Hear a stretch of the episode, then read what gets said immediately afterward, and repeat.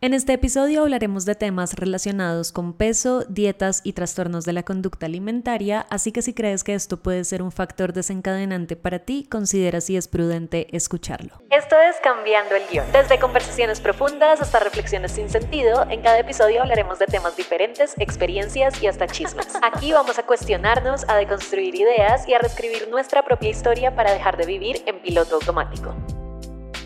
Hola, ¿cómo están? Yo soy Nancy Loaiza y les doy la bienvenida a un nuevo episodio y el tema de hoy es algo que me toca muy de primera mano y me genera sentimientos muy fuertes porque me remonta a una época que pensé que ya había pasado, que ya habíamos dejado atrás, pero que lamentablemente está volviendo. Hoy vamos a hablar del regreso de la estética de delgadez extrema o lo que se bautizó en algún momento como heroin chic, pero antes de empezar a hablar de esta estética y la problemática que trae consigo, siento que es súper importante contextualizar de dónde viene ese concepto, cuál es su origen. Y oigan, me esforcé muchísimo averiguando esto, siento que es súper interesante. De verdad intenté recopilar la mayor cantidad de información posible y hacerla un poquito digerible acá en este episodio. Y siento que era clave para dar un marco de lo que es este concepto de heroin chic, que en muy pocas palabras, pero ahorita lo hablaremos más a detalle, se refiere a un aspecto ultra delgado, casi demacrado, que estuvo muy en auge en los años 90.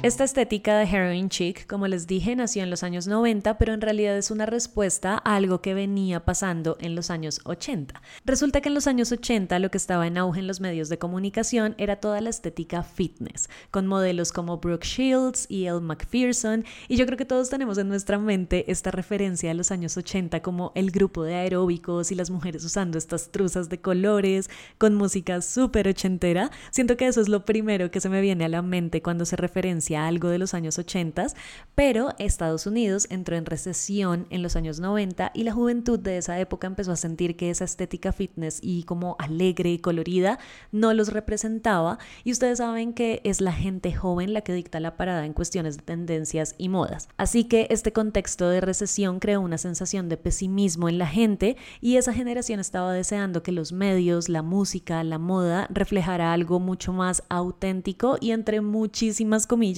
algo más real que lo que se había popularizado en los años 80, que se sentía un poquito forzado o como muy posudo, por así decirlo. Entonces fue ahí cuando los movimientos grunge, indie tomaron muchísima fuerza, ya venían de antes, pero se popularizaron con fuerza en los 90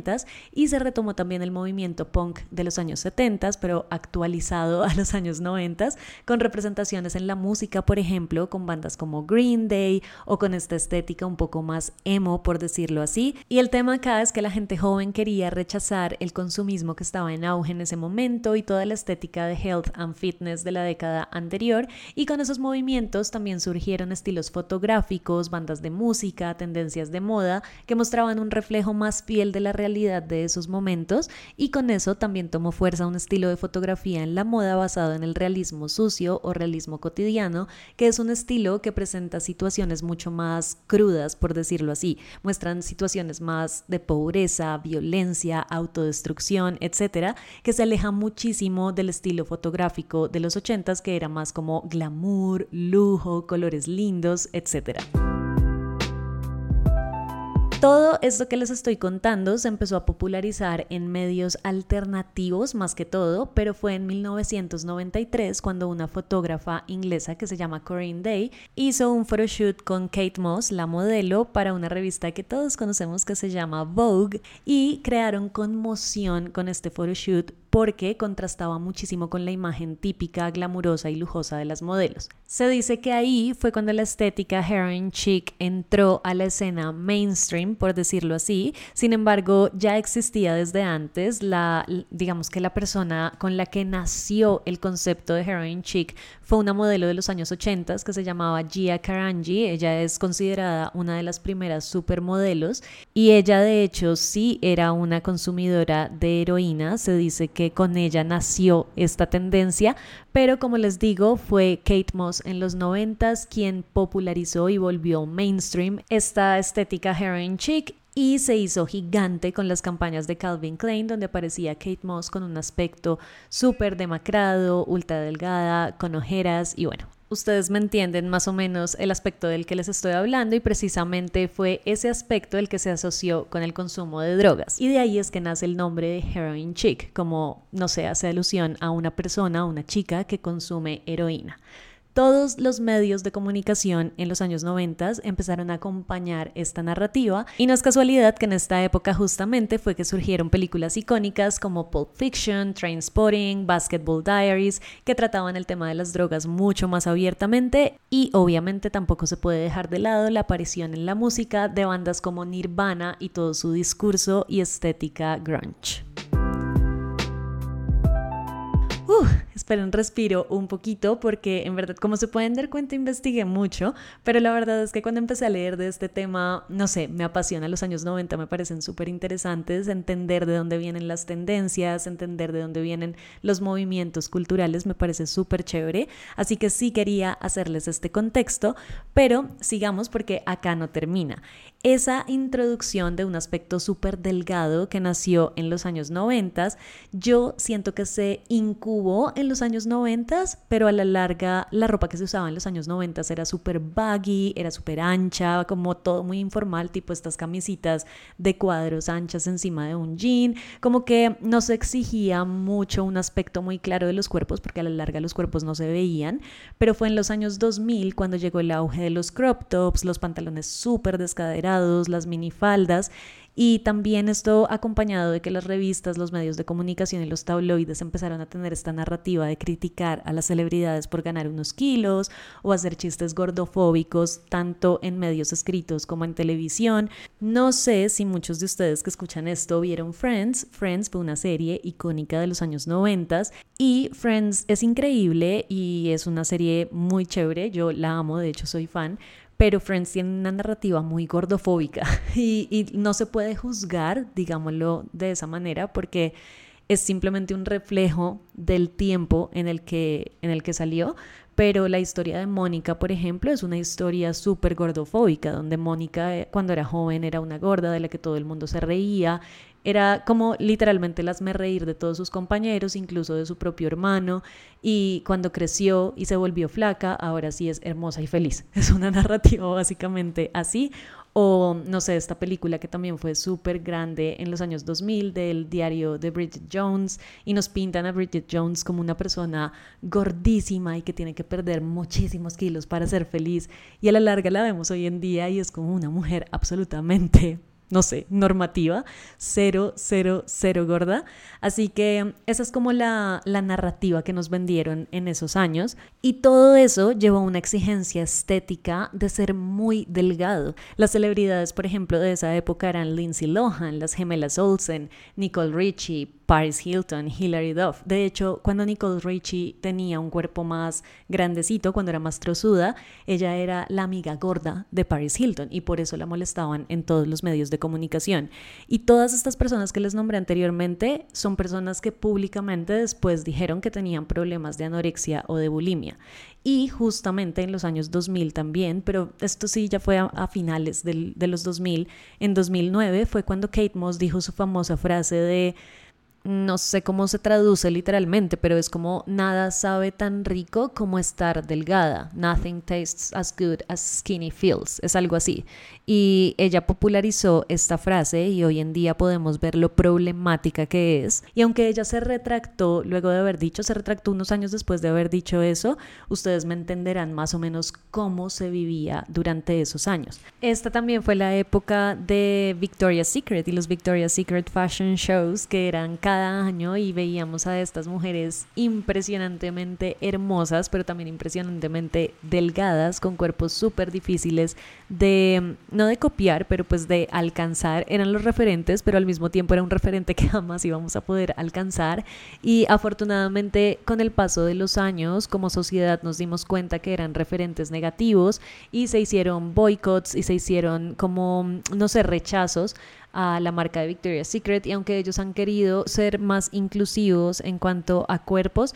siento que ya la gente no le cree tanto a la marca y se perdió ese amor a la marca, pero sí, es como si hubiéramos tenido un pequeño despertar, pero de nuevo está volviendo esta estética. Entonces, Los millennials traemos una relación terrible con nuestros cuerpos y una gordofobia casi que tatuada en nuestro ADN por años y años de acondicionamiento mediático para amar únicamente los cuerpos extremadamente delgados y ver los cuerpos más grandes o los cuerpos gordos de una manera negativa, porque fue con lo que crecimos y claramente no es una excusa, pero para la gente de cierta generación en la cual me incluyo es todo un trabajo de construir esos estereotipos de belleza que nos metieron en edades en las que éramos súper vulnerables. Cuando uno es adolescente,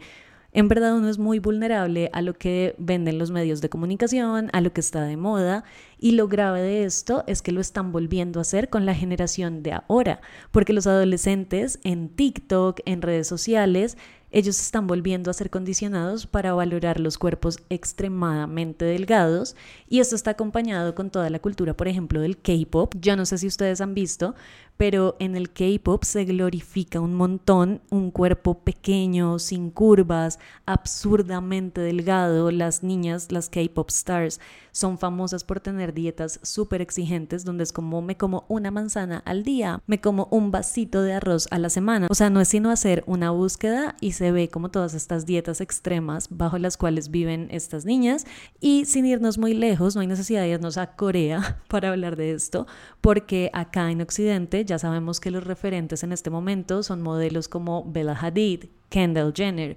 Incluso no sé si han visto lo que ha pasado últimamente con el aspecto de Ariana Grande y yo sé que está mal opinar sobre los cuerpos de la gente, pero cuando hay una ola de celebridades que empiezan a lucir igualmente delgados, empezamos a ver un patrón de lo que los medios nos quieren vender.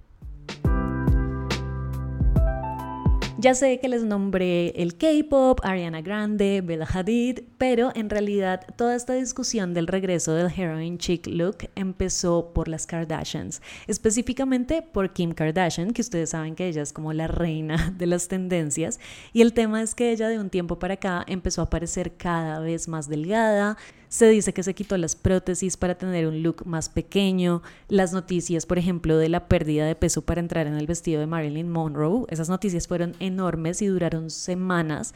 Y no siendo suficiente con eso, ya hay reportes, por ejemplo, de que las búsquedas de conceptos pro Ana y pro Mía, que para quienes no saben son movimientos relacionados con anorexia y bulimia,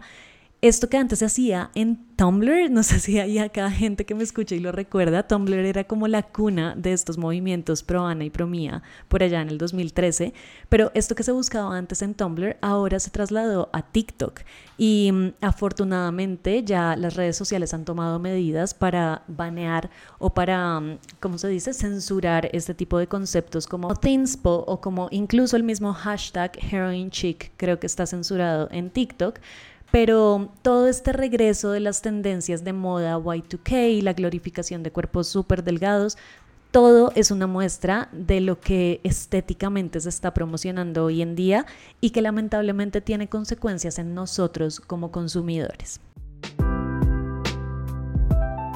Algo también súper interesante que encontré es que esto se está dando como una contraposición a la tendencia de That Girl. La tendencia That Girl es una tendencia principalmente millennial de una mujer saludable que hace ejercicio, girl boss, que toma jugos verdes, que está tonificada, que es organizada. Entonces llega toda esta estética totalmente opuesta como una respuesta contraria a esa tendencia que veníamos viendo en los últimos años y que se siente otra vez como este ciclo que se vivió en los años 80 y la respuesta que se generó en los años 90. Voy a hacer una pausa para contarles que está cayendo el aguacero de la vida en este momento, así que no sé si de pronto vamos a tener un fondo de sonido de lluvia para este episodio, pero en caso de que se alcance a escucharlo, siento, pero igual quiero seguirlo grabando porque me parece que este tema es súper interesante.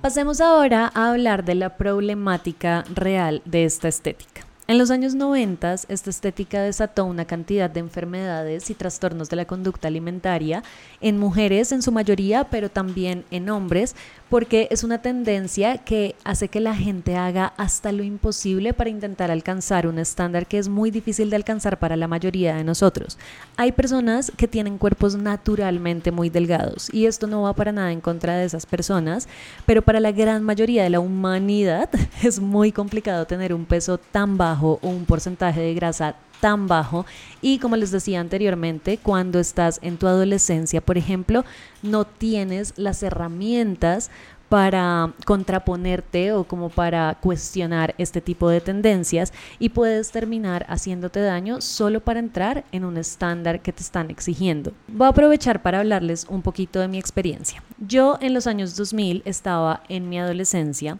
y tenía lo que se llama un cuerpo normativo. Era súper, súper delgada. Yo era esa persona que todo el mundo decía como se come mil cosas y para dónde se le va si no se engorda. Me acuerdo que incluso cuando estaba terminando el colegio, los profesores llamaban a mis papás a preguntarles si todo estaba bien conmigo y yo comía, me alimentaba, pero era ultra delgada. Entonces, nunca batallé con los estereotipos porque sin quererlo yo era parte del estereotipo, pero hoy en día, que supongo que el paso del tiempo hace su efecto, ya no soy tan delgada como solía serlo y siento la presión. Y sentir la presión en tus 30, yo estoy en mis 30, es muy diferente a sentir presión en la adolescencia. No sé yo cómo hubiera reaccionado en mi adolescencia si sintiera la presión que siento hoy en día, porque aunque siento presión, mi salud y mi bienestar son unos no negociables y lo tengo clarísimo. Pero no sé si en mi adolescencia hubiera tenido tan claro que mi salud y mi bienestar eran no negociables. Y por eso creo que quienes alcanzamos a vivir la época de los 90 y los 2000 y estas exigencias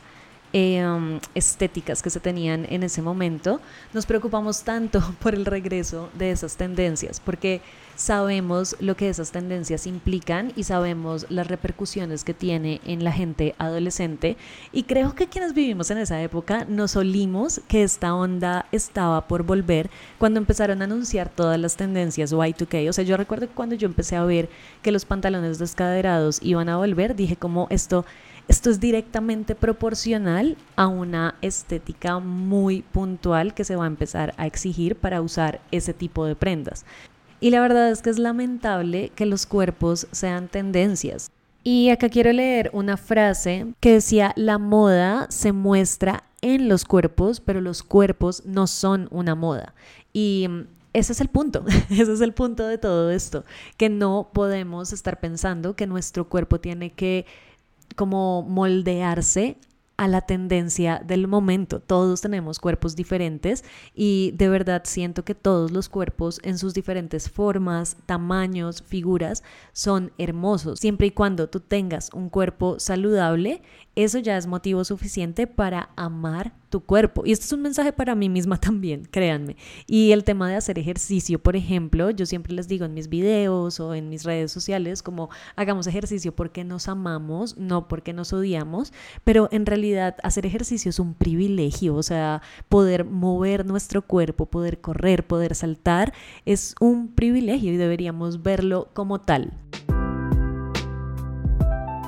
Siento que lo chévere de esto es que las nuevas generaciones son un poquito más despiertas, como las llaman, pero en casos como este la verdad se agradece que sean así porque se cuestionan un poco más lo que los medios de comunicación les ponen al frente. Entonces, de corazón, espero que, que estas nuevas generaciones sean un poquito más críticas frente a estas exigencias estéticas y además, por un lado, siento que la exigencia de un cuerpo delgado nunca se fue, o sea, la gordofobia siempre ha estado ahí pero lo que sí estamos teniendo en este momento y lo que está volviendo es la exigencia de un cuerpo ultra delgado, extremadamente delgado. Y ahí es cuando la gente entra a hacer cosas peligrosas contra ellos mismos con tal de alcanzar esos estándares. No sé si ustedes vieron la noticia hace un par, no sé si fue hace un par de meses o ya hace cuatro meses, algo así. Yo no tengo mucha, mucha noción del tiempo cuando pienso en cosas que leo o en noticias que veo, pero recuerdo mucho esta noticia de Elon Musk hablando de un medicamento que él había usado para bajar de peso y es un medicamento que se usa para la diabetes.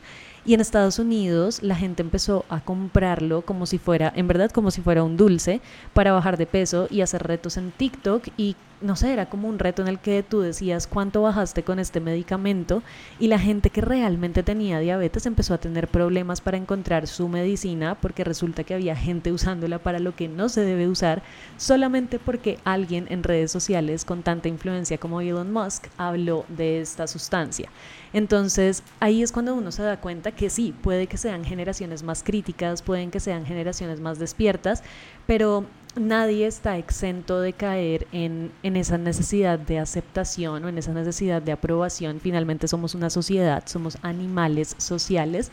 y buscamos pertenecer. Y sobre todo en la adolescencia, cuando se es más vulnerable, creo que las personas pueden llegar a cometer actos que no están bien únicamente por el hecho de querer pertenecer.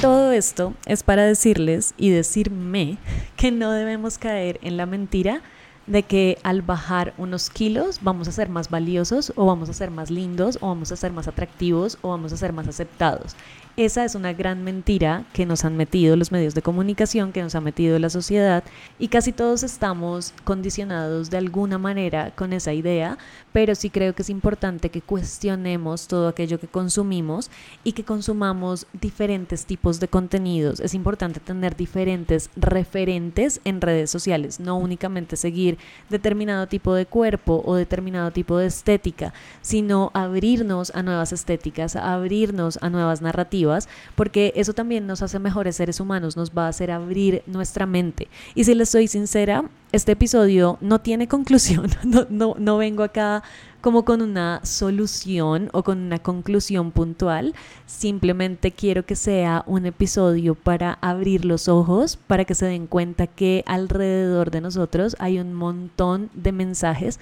que nos están llevando a querer lucir de cierta manera y a valorar a quienes lucen de una manera específica. Y de nuevo debemos cuestionarnos y frenarnos cada vez que nos encontremos a nosotros mismos y a nosotras mismas cayendo en esa trampa.